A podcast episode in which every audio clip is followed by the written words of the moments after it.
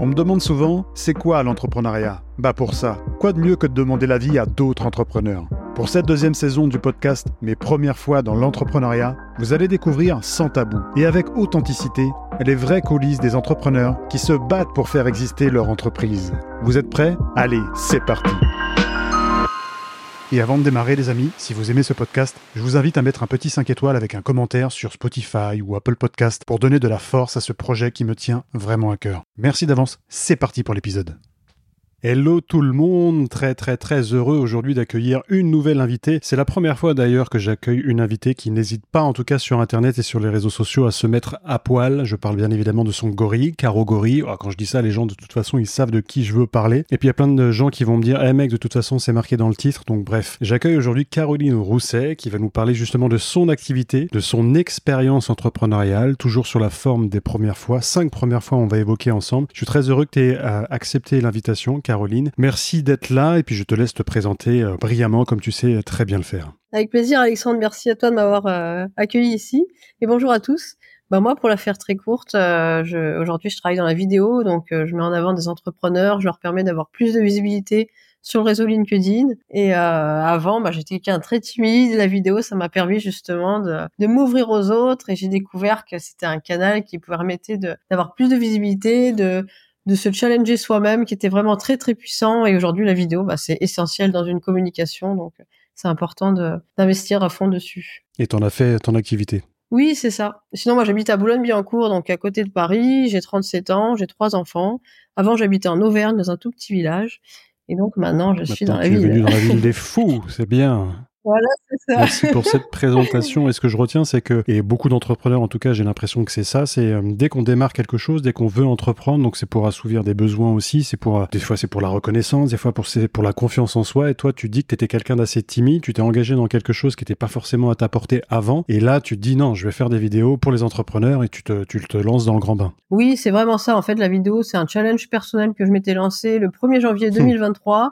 Et je m'étais dit, là, tu fais pas marche arrière, tu vas, et voilà, tu vas vraiment te mettre en difficulté et plus rester dans ton petit confort parce que c'est comme ça qu'on avance vraiment. super. Bravo à toi de t'être lancé. Tu as dit 1er septembre 2023.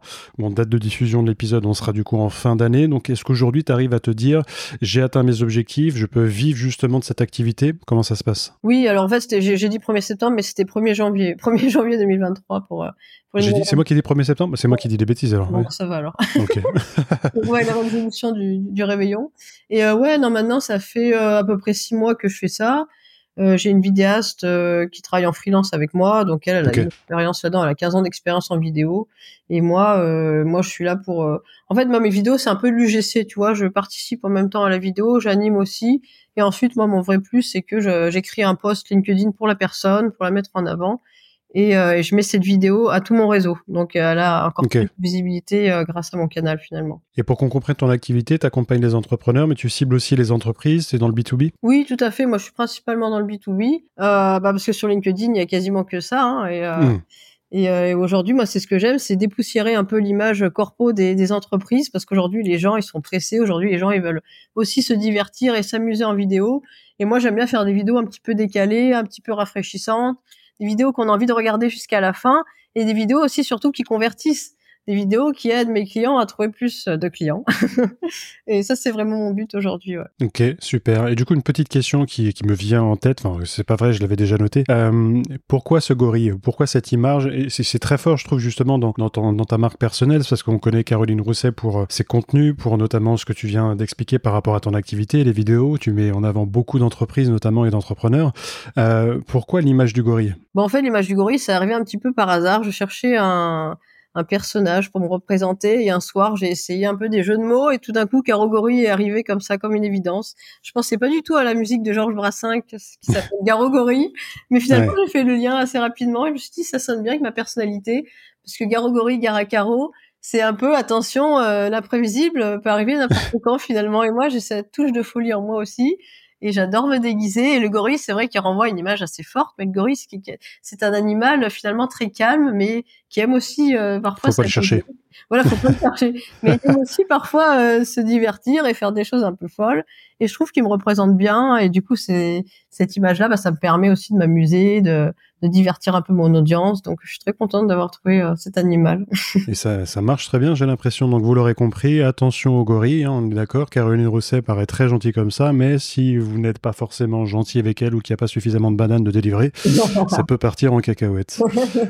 bon, du coup, on va passer à notre première fois qu'on va aborder euh, ensemble. Euh, la première fois, du coup, que tu as que tu été à Los Angeles, mais là on parle vraiment pas à Los Angeles dans le cadre des vacances. Euh, je pense que c'était dans un cadre entrepreneurial. Je crois que c'était une des premières fois que tu entreprenais. Est-ce que tu peux nous en dire plus? Oui, bien sûr. En fait, j'avais ce rêve depuis toujours d'être styliste de mode. Je dessinais beaucoup, j'avais beaucoup de créativité. Moi, mes frères et sœurs ont tous fait des grandes études et moi, j'étais un peu le vilain petit canard. J'étais la fille très créative, très littéraire. Et j'avais envie toujours de partir aux États-Unis. J'étais allée un peu plus tôt dans mon enfance et j'avais adoré leur mindset. C'est vrai que là-bas, ils ont un état d'esprit beaucoup plus libre, où ils jugent pas les personnes et où on donne aussi plus de chance aux, jeunes de se lancer finalement. Donc je me suis dit, je pars là-bas, j'y connaissais rien, je parlais pas très bien l'anglais, mais en fait, ça m'a beaucoup appris sur moi, sur euh, sur plein de choses finalement. Et après, par contre, euh, bah, arrivé sur place, j'ai réussi à faire la collection, j'ai réussi à faire des défilés de mode, à faire une page euh, Facebook aussi. Mais le problème, c'est que j'ai jamais réussi à, bien la vendre cette collection parce que j'avais pas les bases, tu vois, de, de la vente.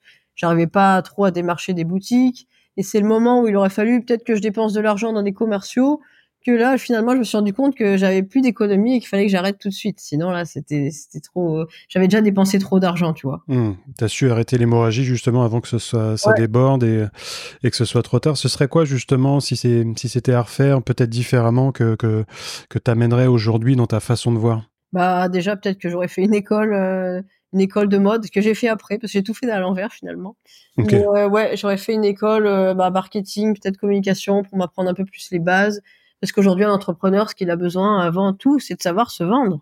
Et moi, mmh. j'avais honte de me vendre et je, moi, j'aimais bien donner, tu vois, mais j'arrivais pas à dire, bah, cette robe, elle vaut 700 euh, dollars, tu vois. J'arrivais pas à mettre un prix dessus et j'avoue, j'ai pas du tout cet esprit euh, de vente finalement, alors que c'est vraiment vital aujourd'hui pour une entreprise de, de vendre et voilà, de, toujours de, bah, de faire marcher sa boîte finalement. Hein. Si tu vends pas, tu, tu, tu dures pas très longtemps. C'est sûr, c'est euh, important.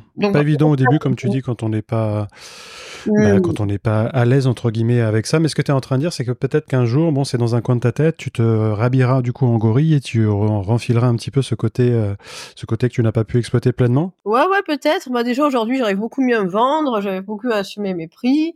Euh, quand on me demande des fois de négocier mes prix, je dis non, c'est ça ou, ou tant pis, tu vois. Alors qu'avant, j'aurais été prête à baisser le prix. Euh, donc j'assume beaucoup plus ce côté aujourd'hui. Et après, euh, remonter une collection de mode, je sais pas, peut-être. Mais après, je trouve que le, la vente, enfin, proposer des services, c'est quand même un peu plus simple que proposer des produits, tu vois. Il faut avoir du stock et tout, c'est quand même toute une logistique derrière. Et je pense que je suis plus faite pour euh, pour apporter du, service, du conseil que, que des hmm. produits finalement. Hmm. Et ça demande moins de frais aussi, du coup, quand tu as du stock, tu dois prévoir, et c'est souvent les erreurs qu'on fait, c'est on prévoit beaucoup de stock, mais derrière on n'est pas sûr de vendre, et après on se retrouve avec du coup beaucoup de choses, beaucoup de choses, et, le stock coûte très cher. et ça coûte très cher, effectivement. Euh, du coup, on arrive à la première fois où tu as débarqué euh, avec ton gorille sur LinkedIn, où tu as commencé à te montrer, où tu as, euh, j'ai envie de dire, fracassé les barrières et puis un petit peu défier, défier toutes les choses qui te, qui te faisaient peur. Est-ce que tu peux nous parler du coup de la première fois que tu postes, ou que tu arrives en tout cas, sur LinkedIn? Ouais, bien sûr. Alors moi, la première fois que je suis arrivée sur LinkedIn, je sortais d'un congé maternité, je m'étais arrêtée pendant cinq ans pour m'occuper de mes enfants. Donc j'avais mhm. vraiment envie de travailler, j'étais très motivée. Euh, et du coup, au début, mon but, c'était de me faire embaucher dans une boîte euh, qui est recrutée sur euh, les soft skills, sur LinkedIn. Mmh. J'aimais beaucoup leurs produits. Donc, en fait, j'ai fait des posts assez orientés vers, vers, vers leurs valeurs, vers leur stratégie un petit peu pour essayer d'attirer leur attention. Au début, j'étais contente, ils likaient, ils commentaient un peu mes posts, mais finalement, voilà, ça a jamais mené à rien. J'ai vu qu'ils voulaient pas de moi. Donc là, c'était un peu dur parce qu'au début, j'ai vraiment donné beaucoup, beaucoup pour cette boîte-là. Mais après, ça m'a appris aussi, donc euh, ça m'a appris à, à, écrire aussi, parce que en fait, je m'étais lancé aussi le challenge d'écrire tous les jours sur LinkedIn sans m'arrêter, même quand j'étais en vacances, tu vois. Donc c'était euh, une routine finalement euh, assez militaire, mais qui a appris aussi à m'améliorer de jour en jour. Parce qu'au début, mes posts, ils ressemblaient à rien. Hein. Au début, je me cherchais comment, j'y connaissais rien. Moi, je me rappelais du LinkedIn il y a 10-15 ans où c'était très corpo, c'était pas du tout comme ça, tu vois. Ouais. Et là, tout de suite, c'est vrai que j'ai adoré ce réseau que j'ai trouvé très très dynamique, vraiment le réseau avec une, une dimension sociale, pardon. Mmh donc ça, ça m'a énormément plu. Et donc petit à petit, bah, j'ai fait mon chemin et je me suis dit, mais pourquoi est-ce que moi aussi je me montrerais pas euh, auto-entrepreneur finalement? Pourquoi est-ce que je testerais pas moi aussi mais une autre activité? Donc je me suis lancée en tant que ghostwriter. Ok. Et t'as commencé par ça Ouais, j'ai commencé par ça au tout début. C'est un métier que je connaissais pas du tout, que j'ai connu sur LinkedIn, qui existait déjà aux États-Unis il, y a, il y a très longtemps. C'est en fait c'est un très vieux métier, mais en France euh, on n'en parlait pas beaucoup. Et donc moi je me suis formée avec des livres, avec euh, avec Internet aussi, YouTube. Et euh, du coup, bah, en fait, je me suis rendu compte qu'au bout de deux mois, j'avais déjà des clients. Et là, je me suis dit, waouh, c'est fou. Enfin, j'y croyais pas du tout, tu vois. Euh, hmm. Parce que je voyais plein d'autres gens sur le réseau qui disaient, moi, je suis ghostwriter et j'arrive à vivre de mon activité. Et je disais, bah, si eux, ils y arrivent, pourquoi est-ce que moi, j'y arriverais pas? Donc, euh, donc, tu vois, j'ai essayé de faire ça et finalement, ça a marché. Et euh, finalement, j'ai bien aimé parce que ghostwriter, c'est vraiment se mettre à la place de quelqu'un. Et hmm. moi, quand j'étais plus jeune, j'avais fait beaucoup de théâtre, justement, pour vaincre ma timidité, pour euh, moi je suis quelqu'un de très émotif aussi et du coup ça me permettait aussi de gérer mes émotions et euh, quand t'es ghostwriter bah voilà t'essaies vraiment d'écrire comme la personne t'essaies de la comprendre aussi et euh, du coup c'est un exercice vraiment très particulier mais qui t'apprend aussi beaucoup donc ça tu, tu parles d'émotion, du coup, de gestion émotionnelle, justement, quand on est entrepreneur, chef d'entreprise, auto-entrepreneur, peu importe le statut, quand on, en tout cas on entreprend quelque chose, comment on fait pour gérer au quotidien ces émotions, bonnes ou mauvaises, et c'est souvent les, les plus mauvaises qui nous atteignent quand on est euh, assez sensible ou hypersensible au niveau euh, émotionnel. Comment on fait pour gérer du coup?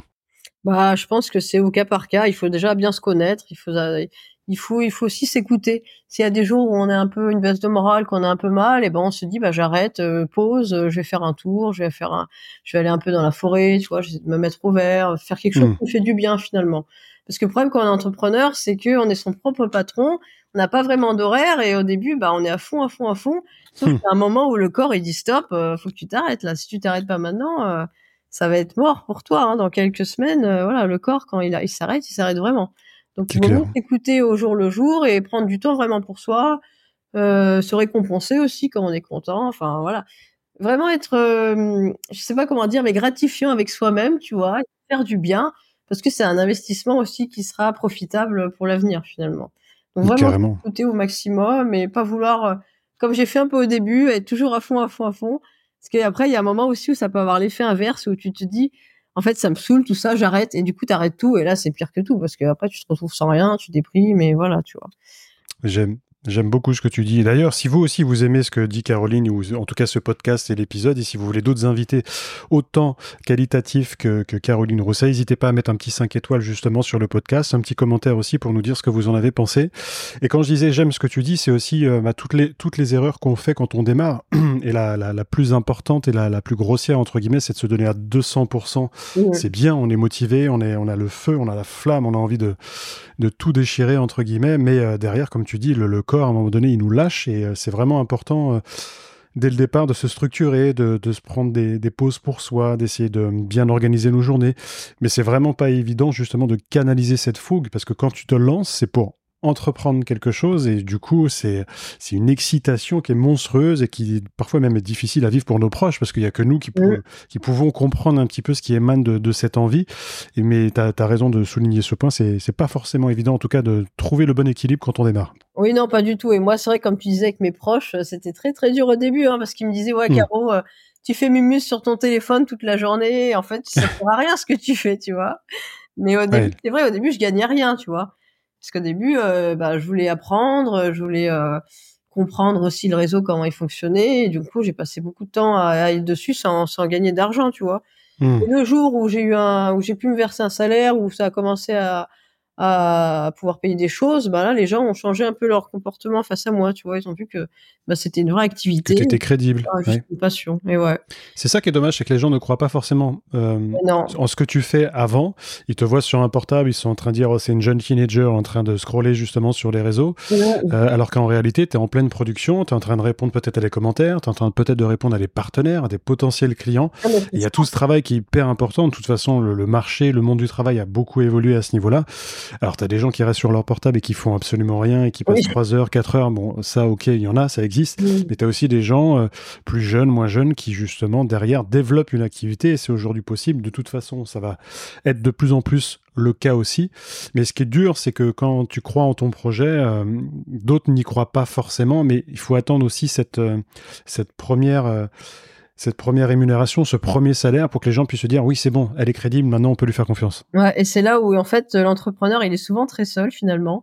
Donc hmm. il faut qu'il soit très convaincu par ce qu'il fait et très motivé. Parce qu'au début, bah voilà, il n'a pas le soutien qu'il devrait avoir et donc il faut qu'il ait vraiment cette motivation qui lui drive à aller jusqu'au bout et à assumer ce qu'il fait aussi parce que voilà, il y aura des critiques qui vont arriver dans tous les sens. Et c'est vrai qu'aujourd'hui, bah, les métiers, euh, métiers du numérique, euh, les métiers voilà, comme community manager ou, dans l'influence, c'est des métiers qui n'existaient pas beaucoup euh, il, y a, il y a quelques années encore.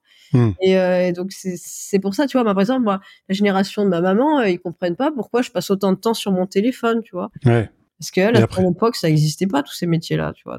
C'est aussi, je pense, à nous d'avoir ce discours de pour les rassurer, d'être euh, communicant, de faire de la pédagogie. Bon, c'est pas toujours euh, pas toujours évident, mais bon, à un moment donné, on va être obligé de, mmh. de concilier les deux, c'est-à-dire que chacun s'ouvre pour qu'on puisse comprendre justement qu'est-ce qu'on fait. Et puis de toute façon, c'est le concret. Hein. C'est-à-dire demain, tu dis j'ai 5-6 clients grâce à Internet, on va plus te regarder comme quelqu'un qui scrolle, mais plutôt quelqu'un qui, euh, qui produit énormément. du coup, en parlant de production, on va parler de ta première vidéo, donc avec un client donc la première fois du coup que quelqu'un fait appel à toi, ou tu vas nous expliquer un petit peu, parce que du coup tu étais euh, ghostwriter, et là d'un seul coup on te demande de faire des vidéos. Comment c'est venu cette transition?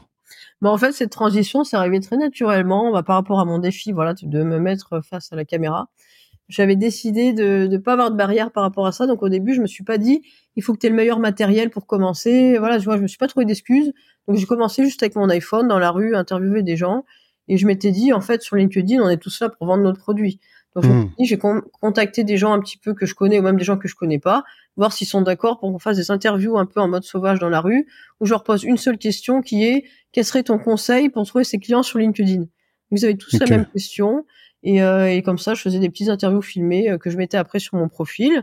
Donc au début, ça marchait pas trop trop. Et finalement, petit à petit, les gens ont bien aimé parce qu'ils ont vu que je tentais des choses, même si j'étais pas à la pro, loin de là mais qu'au moins j'essayais et que ça restait assez naturel, que c'était toujours spontané.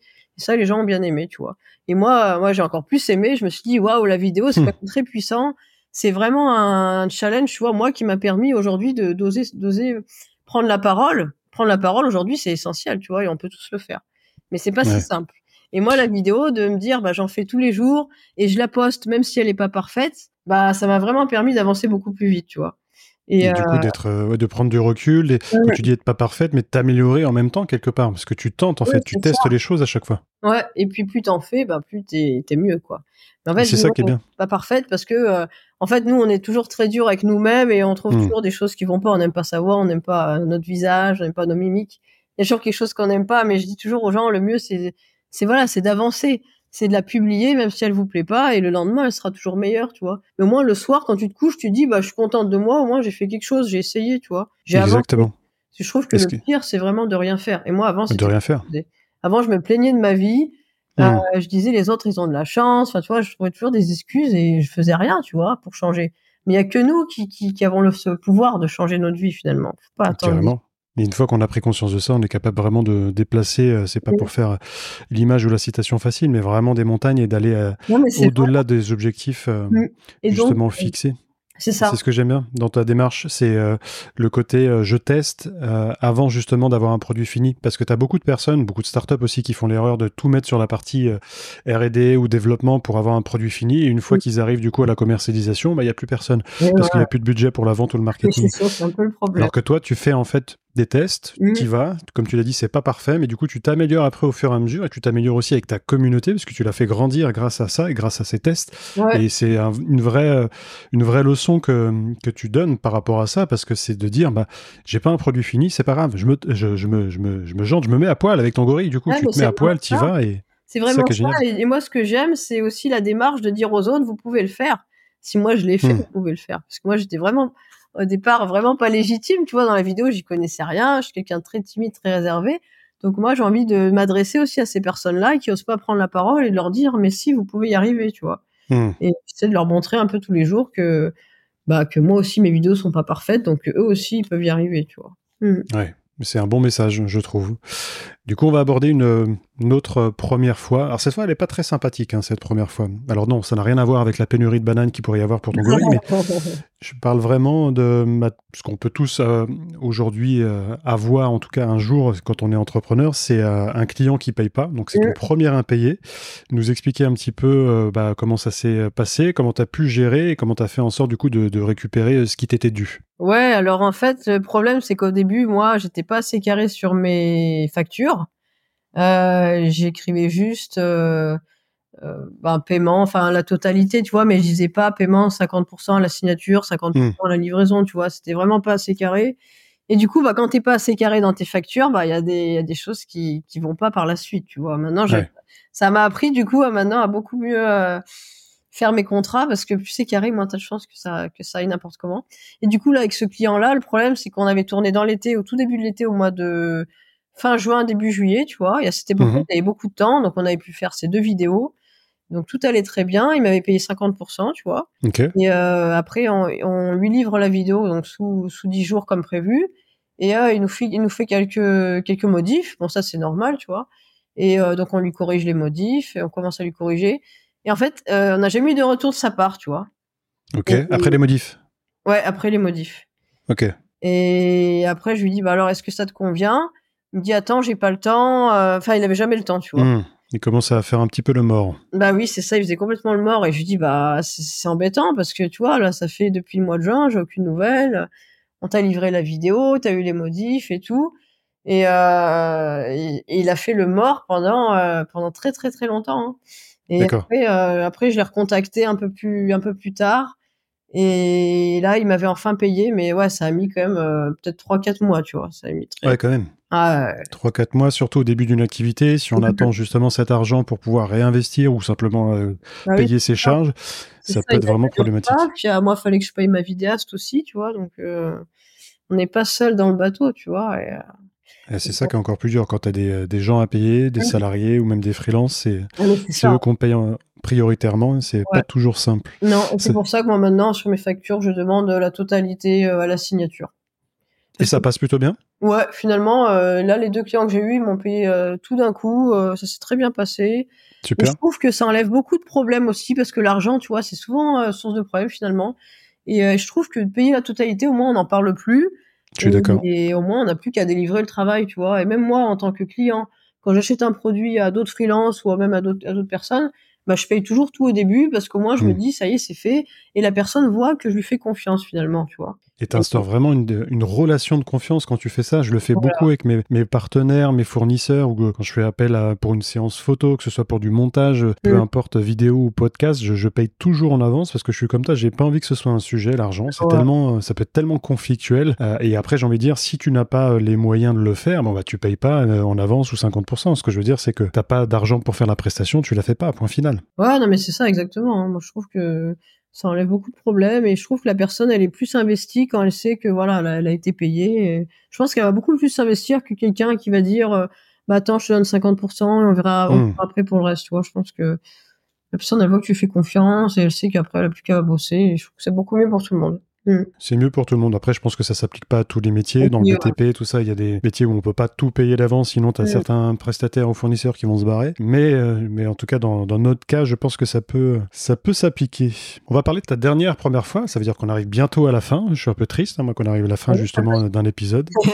euh, du coup, bah, tu, quand on écoute un petit peu ton parcours, quand on retrace ces premières fois-là, on, on, se rend compte que tu es une personne qui aime beaucoup relever les défis, qui aime beaucoup te challenger toi à titre personnel. Euh, là, c'est un nouveau challenge quelque part que tu t'es euh, offert, c'est de parler euh, devant, devant du monde, de parler euh, en public. Donc tu vas aborder avec nous la première fois que tu as parlé en public. Ouais, alors ça c'était aussi très stressant. J'étais à l'événement d'Inès, Inès Smith à, Paris, mmh avec beaucoup d'entrepreneurs LinkedIn, un événement très très sympa.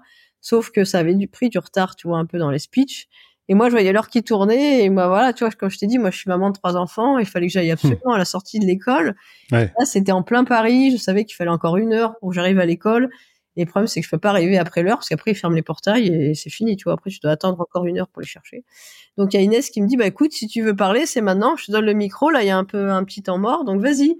Et là, j'ai dit, oh Pression. stress, j'avais rien préparé parce qu'au début, je devais intervenir avec un groupe de personnes, tu vois, et c'était pas du tout prévu que je prenne la parole toute seule devant le public, tu vois. Mais c'est là où je me suis dit, Caro, euh, tu t'es promis que tu ferais plus marche arrière, maintenant tu vas, tu vois. Génial. Je suis allée et, euh, et ben, j'ai parlé avec mon cœur, tu vois, avec euh, bah, avec ce que ce que je sais faire le mieux finalement, avec mes mots. Euh, c'était pas, c'était loin d'être parfait, tu vois, mais les gens ont plutôt apprécié, j'ai l'impression. Et, et puis après, j'étais contente de moi parce que moi, je me suis dit, je l'ai fait et et voilà, j'ai réussi à faire un truc à peu près qui tienne la route et donc j'étais contente. Génial. C'est chouette parce qu'à chaque fois tu te mets des défis personnels, mais ces défis ne sont pas euh, des barrières ou des freins. Tu te laisses pas envahir par le stress et du coup ça te bloque. Moi c'était mon cas avant, j'avais du mal à parler en public et, et je me disais pas, comme tu viens de le dire, euh, tiens il faut que j'aille au-delà de ça, euh, j'y vais. Le message est plus important en fait que, que justement la peur qu'on ressent. Et je trouve ça fort parce que beaucoup ne réagissent pas de cette façon-là. Et toi dès qu'il y a quelque chose, tu te dis tiens c'est un nouveau défi, je me, je me lance j'y vais. De toute façon, on verra bien. Au pire, je me plante, je m'en fous, puisque ce qu'on remarque aussi, c'est que t'as pas peur du ridicule. Donc c'est ça aussi qui est une force, c'est te dire, bah, je vais me faire juger, c'est pas grave, mais au moins j'aurais tenté parce que t'en sais rien. Tu, tu tentes quelque chose, ça peut peut-être aboutir à une nouvelle offre. Comme tu l'as vu avec les vidéos aussi quand tu as commencé. Donc euh, mmh. c'est ça qui est bien dans le message. Confiance en la vie, j'ai tout à fait confiance en l'avenir. Et je me dis, voilà, c'est en faisant des erreurs qu'on avance finalement, qu'on monte petit à petit son, son château. Et, euh, et c'est ça, moi j'ai aucune honte aujourd'hui. J'aime beaucoup l'humour, le second degré. Donc, euh, donc j'aime bien me mettre un petit peu des, des, défis aussi. Et j'ai aussi une histoire personnelle derrière tout ça, c'est que moi, il y a deux ans, j'ai perdu mon papa dans un accident, tu vois, et euh, il était quand même assez jeune. Et moi, ça m'a fait un, très gros choc euh, émotionnel parce que je n'étais pas prêt, personne n'est préparé à ça. Mmh. Mais euh, je sais pas, ça m'a fait un déclic, tu vois, où je me suis dit finalement, on se met beaucoup trop de barrières, tu vois, dans la tête, à se dire mais qu'est-ce que l'autre va penser de moi si je fais ça? Je me dis mais qu'est-ce qu'on s'en fout finalement, tu vois, demain on peut se faire écraser par une voiture et la vie s'arrête, tu vois. ça m'a fait relativiser tellement de choses et je me suis dit, tu vois, euh, mon papa, j'avais fait une promesse, tu vois, parce que au début on parlait beaucoup de travail, il voyait que je galérais à trouver du boulot, j'étais inscrit à l'ANPE depuis un an, on m'avait rien proposé, tu vois, personne voulait de moi. Et là, je me suis dit finalement, j'ai tenu ma promesse, j'ai réussi à monter une boîte aujourd'hui qui marche, euh, qui me permet de vivre. Et je me suis dit, au moins, de là où il est aujourd'hui, il serait fier de moi, tu vois. Hmm. Et, euh, et, je pense qu'il aurait aimé aussi ce côté où, euh, où j'y vais à fond, où je tente des choses et où j'ai pas peur d'oser être moi-même finalement. Parce que moi, j'ai toujours été cette personne assez euh, faux folle finalement. Hmm. Mais, mais j'aime ça aussi. Et du coup, aujourd'hui, j'ai décidé de pas tricher et d'être comme je suis vraiment. Et ben, bien sûr que ça plaît pas à tout le monde, mais j'ai envie de dire, c'est pas grave. Parce que mmh. j'attire les gens qui me ressemblent et mes clients aujourd'hui, ils ont l'humour que j'ai aussi. Et du coup, je travaille avec des gens avec qui ça se passe très bien. Mm. Et c'est le plus important, et je pense que ton papa, évidemment, qui serait très très fier de toi, et puis tu t'es servi aussi de cet électrochoc pour du coup avancer et, ne plus te mettre de barrières, et au contraire, justement, bah, aller à, appréhender tous les défis qui, se, qui s'offraient à toi pour, pour les relever, et puis pour réussir, et puis ça fonctionne plutôt bien pour toi aussi, donc ce que tu envoies comme message, c'est qu'il faut y aller, il faut pas attendre que tout soit carré, tout soit euh, organisé pour se lancer. Au contraire, faut tenter. Et puis au pire, si ça fonctionne pas, tu vas aller euh, juste sur une autre route et c'est pas de, tu vas, tu vas pas, tu vas pas t'arrêter en fait. C'est vraiment ça. Faut pas avoir peur de l'échec. En France, c'est vrai qu'on parle beaucoup de l'échec comme quelque chose de pas bon. Moi, je trouve que l'échec, finalement, c'est plutôt bon. Bon, pour le moment, c'est très très dur à vivre. Mais hmm. quand tu réfléchis bien, l'échec, c'est juste un pas de plus vers euh, ta prochaine victoire, en fait. Carrément. Donc, il faut les prendre comme elles arrivent et, et en tirer des enseignements. Et à chaque fois, on est grandi de tout ça, tu vois. À chaque fois, on apprend plus. Carrément. Et, n'attendez pas d'avoir un événement euh, douloureux ou, ou, traumatisant dans votre vie pour euh, voilà pour changer votre état d'esprit par rapport à ça. Il faut vraiment vous dire que, bah, que la vie passe très très vite, que notre temps sur Terre il est très limité. Et moi aujourd'hui, je me dis, faut faire de chaque jour une chance. Tu vois, faut vraiment vivre à fond. Je sais que ça fait un peu bisounours de dire, faut vivre chaque jour comme si c'était le dernier. Et moi aujourd'hui, c'est vraiment mon mindset, tu vois, c'est vraiment de me dire aujourd'hui, bah je me suis donné à fond, j'ai essayé de profiter vraiment au maximum, de profiter aussi de mes enfants, tu vois, et, hmm. et c'est ça le plus important, tu vois. Aujourd'hui, on est en bonne santé, donc on n'a pas le droit finalement de, de se plaindre, on a juste le droit de, de s'épanouir à fond et de faire quelque chose qui nous plaise, tu vois. Ça fait peut-être, comme tu dis, message de bisounours, mais en même temps, c'est toi qui vis ta vie, donc euh, c'est à toi de mettre les ingrédients justement nécessaires pour la rendre belle, ta vie. Et si elle ressemble à des bisounours ou à des gorilles, on s'en fout. Euh, ce qui est important, c'est vraiment de faire ce qu'on veut. Et de pas attendre justement qu'il y ait quelque chose de grave. L'être humain, il a tendance à, attendre parfois ou d'avoir des, choses qui lui arrivent dans sa vie qui sont difficiles pour mmh. pouvoir euh, se bouger. C'est dommage, c'est l'être humain, on est comme ça. Mmh. Mais ton message, en tout cas, que tu envoies, je pense, c'est pour dire aux gens, bah voilà, n'attendez pas, faites-le. Et, et c'est un beau message, en tout cas, pour les entrepreneurs qui qui souhaitent se lancer. Et ça m'amène du coup à cette dernière question euh, que tu conseillerais à un auditeur, une auditrice qui nous écoute, qui veut peut-être se lancer ou qui rencontre des difficultés justement dans, dans son projet. Bah, Qu'est-ce que tu conseillerais à cette personne aujourd'hui pour rester focus et puis pour euh, tout simplement euh, être soi? Bah, Moi, je lui dirais, crois en toi. Souvent, on doute beaucoup. Et moi, je lui dirais, il faut vraiment que tu, que tu te donnes tes chances, tu vois, et que tu te dises, je peux le faire et je vais le faire. Il faut vraiment se mettre dans une dynamique positive où on va attirer le positif à soi, tu vois, et pas être dans une dynamique, euh, je vais essayer de le faire, peut-être ça va pas marcher, mais je sais pas trop. Non, il faut se dire, j'y vais, tous les jours j'apprends, tous les jours je construis quelque chose, et je suis à fond là-dedans, tu vois, et je mets toute cette énergie pour le faire. Tu vois, l'être humain est un être d'énergie, mais je pense que si on est vraiment dans une dynamique où on, on se donne à fond, où on est vraiment positif, bah, je pense qu'on met toutes les chances de son côté, tu vois, pour que ça avance. Et pour les coups durs, justement, où tu as une baisse d'énergie, c'est-à-dire que tu es bien, tu es motivé, puis d'un seul coup, bon, sans forcément qu'il y ait une raison particulière, mais tu te Mm. lèves un matin, tu as moins envie, tu pas envie d'aller tourner avec ce client. Comment tu fais justement pour recharger les batteries? Eh ben, il faut aussi prendre de la distance par rapport à ça et se dire que, euh, excuse-moi, On est en direct, c'est pas grave, on s'étouffe, on éternue, on s'en fiche. moi, objectivement, ça m'est pas encore arrivé, tu vois, un matin de me dire, ah, j'ai pas envie d'aller à ce tournage, ça me saoule, tu vois.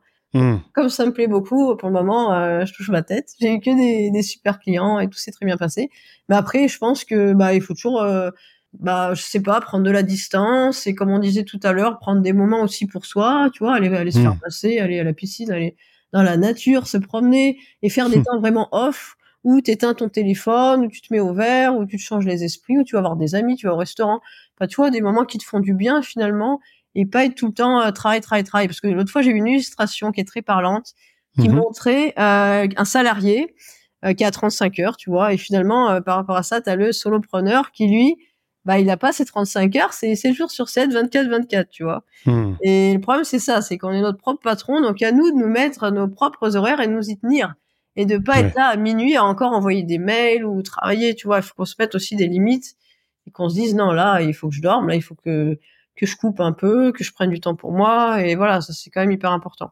Donc, S'autodiscipliner, Ouais, plus dur. c'est vraiment s'autodiscipliner ça au début. euh, Mais bon, après, euh, voilà, c'est pas fa- c'est facile à dire et c'est un peu moins Ouais. facile à faire parce qu'au début, on se dit, c'est là qu'il faut tout donner, tu vois, c'est à fond, c'est le lancement de la fusée, c'est et moi je l'ai fait aussi, donc bon, c'est. Mais après, écoutez-vous vraiment, c'est ça, je sais pas, le vrai conseil, ça c'est vraiment de s'écouter et de pas écouter toujours ce que nous disent les autres, tu vois, a toujours des conseils non sollicités qui finalement nous font plus de mal qu'autre chose, tu vois. Ouais, tu devrais faire ci, tu devrais faire ça. Et c'est Ouais. pas souvent des gens qui entreprennent en plus, Oui, donc non, euh, en plus, ouais. tu peux écouter des conseils de personnes qui ont une expérience, qui sont expérimentées dans un domaine précis, mais en général, ceux qui donnent leurs conseils, comme tu dis, non sollicités, c'est ceux déjà qu'on n'a pas, qu'on n'a pas sonné et qui, euh, qui ont pas forcément les meilleurs, euh, les meilleurs conseils, Oui, malheureusement. c'est vrai. C'est souvent le cas. Magnifique conclusion en tout cas. Euh, Caroline, merci beaucoup pour, euh, pour ton temps, de t'être prêtée au jeu, d'avoir parlé avec transparence, authenticité, tous les mots qui existent autour de ça, tous les synonymes pour dire que voilà, t'as as, vraiment délivré la, la Caroline Rousset qu'on voit aussi au quotidien sur, euh, sur les réseaux. Et euh, merci pour ça en tout cas d'avoir accepté l'invitation. Bah, merci à toi, Alexandre. C'était un plaisir et merci à tous de nous avoir écoutés. Yes, j'espère que vous serez nombreuses et nombreux, des millions j'imagine. En tout cas, merci encore de votre fidélité. Et puis euh, je vous dis euh, à tous et à toutes à très vite pour euh, un nouvel épisode avec une nouvelle invitée. Merci. À tchuss. Si vous aimez ce podcast, je vous invite à mettre un petit 5 étoiles avec un commentaire sur Spotify ou Apple Podcast pour donner de la force à ce projet qui me tient vraiment à cœur.